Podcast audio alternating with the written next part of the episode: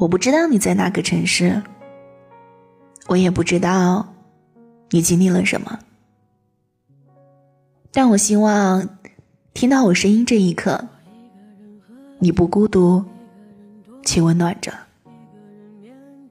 我是一夏，每天都在这里用声音陪伴你。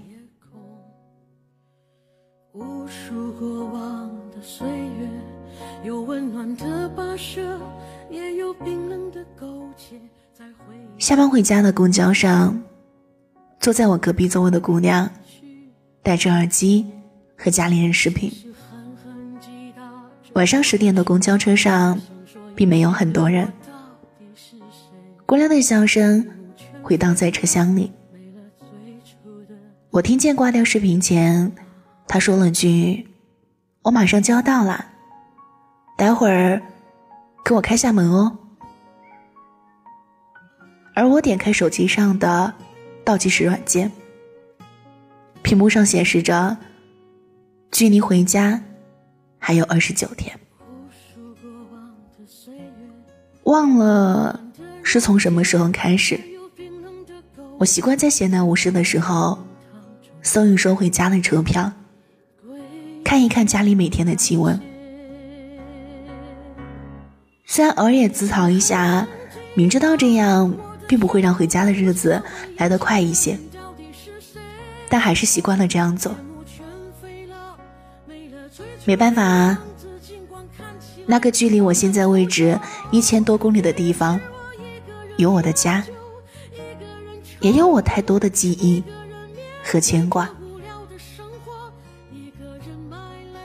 不久前，因为工作，我离开了家，去了一个新的城市。不合口味的饭菜，完全陌生的路线，很难适应的天气。走在路上，旁边的人说话用的都是我不曾听过的口音。实际上，我有很多不习惯的地方。我担心适应不了现在这个圈子，我害怕这个城市容不下我。我害怕一份完全崭新的生活会对我太残忍，但我希望达到我理想的高度。我希望这趟远行最后能得到我所期望的意义。我希望回家的那一天是荣归故里，而不是不得已的放弃。所以我忍耐着，也坚持着。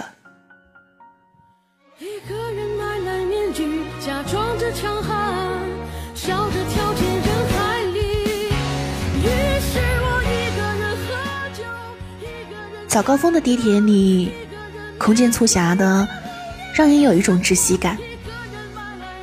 到了换乘站，如果恰好站在离门不远的地方，那很容易就会被挤出门外。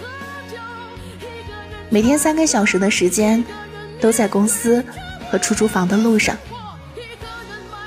当大家还在朋友圈里发穿毛衣的自拍的时候。我穿梭在一个遥远城市的街道，冻得只想把手捂在兜里。下班早的时候可以早点回去休息，可是太早回到出租房，一个人又不可避免的感觉空荡荡的。孤独吗？孤独。辛苦吗？辛苦。想家吗？想。但我想，每一个背井离乡的人，心里都清楚的知道，自己一个人解决所有的问题，对于我们这样的来说，是必须具备的能力。这个时候，我们要学会的，不仅仅是适应新环境，更要学会把勉强的承受生活变得得心应手的生活，把无助的自己变成强大的自己。离开家之后，对很多事情，我开始不敢奢求太多，因为正体会着生活的艰辛，因为不知道下一个问题又在哪里等着我去应付，因为心里清楚，那些曾经陪着我的朋友，如今只能隔着电话远远的安慰我一会儿。所以下班回家，能在地铁上坐到位置，吃了一顿热乎乎的晚餐，这样简单的事就足以让我开心很久。其实有时候，我也会忍不住怀疑自己的选择是不是正确的，也会怀疑自己的价值，也会害怕。最后根本得不到想要的结果，但一想到每次和爸爸妈妈的通话，想到发了薪水把钱打回家后他们的那种欣慰，想到心里还有很多很多愿望没有实现，想到还没有变成更好的自己，那份坚守阵地的勇气就又回来了些。一件事之所以让人即使辛苦也甘愿坚持，背后一定有支撑着我们这样做的理由。不可否认的是，有时候我们谁也无法免俗，我们就是想成为父母的骄傲，就是想在众多同龄人中脱颖而出，就是想通过自己的努力向所有人证明，其实我可以。有句话说，欲望是生活的动力。当我身处在很多比我更优秀、更努力的人之中，当我意识到自己的渺小，当我发现原来走出去真的会见到一个更广阔的世界，我也想变得更加优秀。我也知道，其实我做了正确的选择。然后我开始相信。其实并非是人生太辛苦，而是我们自己太脆弱。但我想，你一定也和我一样坚信着，总有一天，我们会带着优秀和强大的自己回家。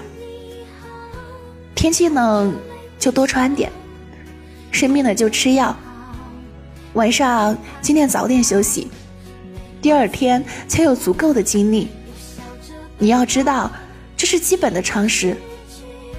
一个人在外面，你只有自己照顾好自己。另外，早点适应一个人在外的生活，别太想家，但也不要忘了，无论发生什么，你还有家。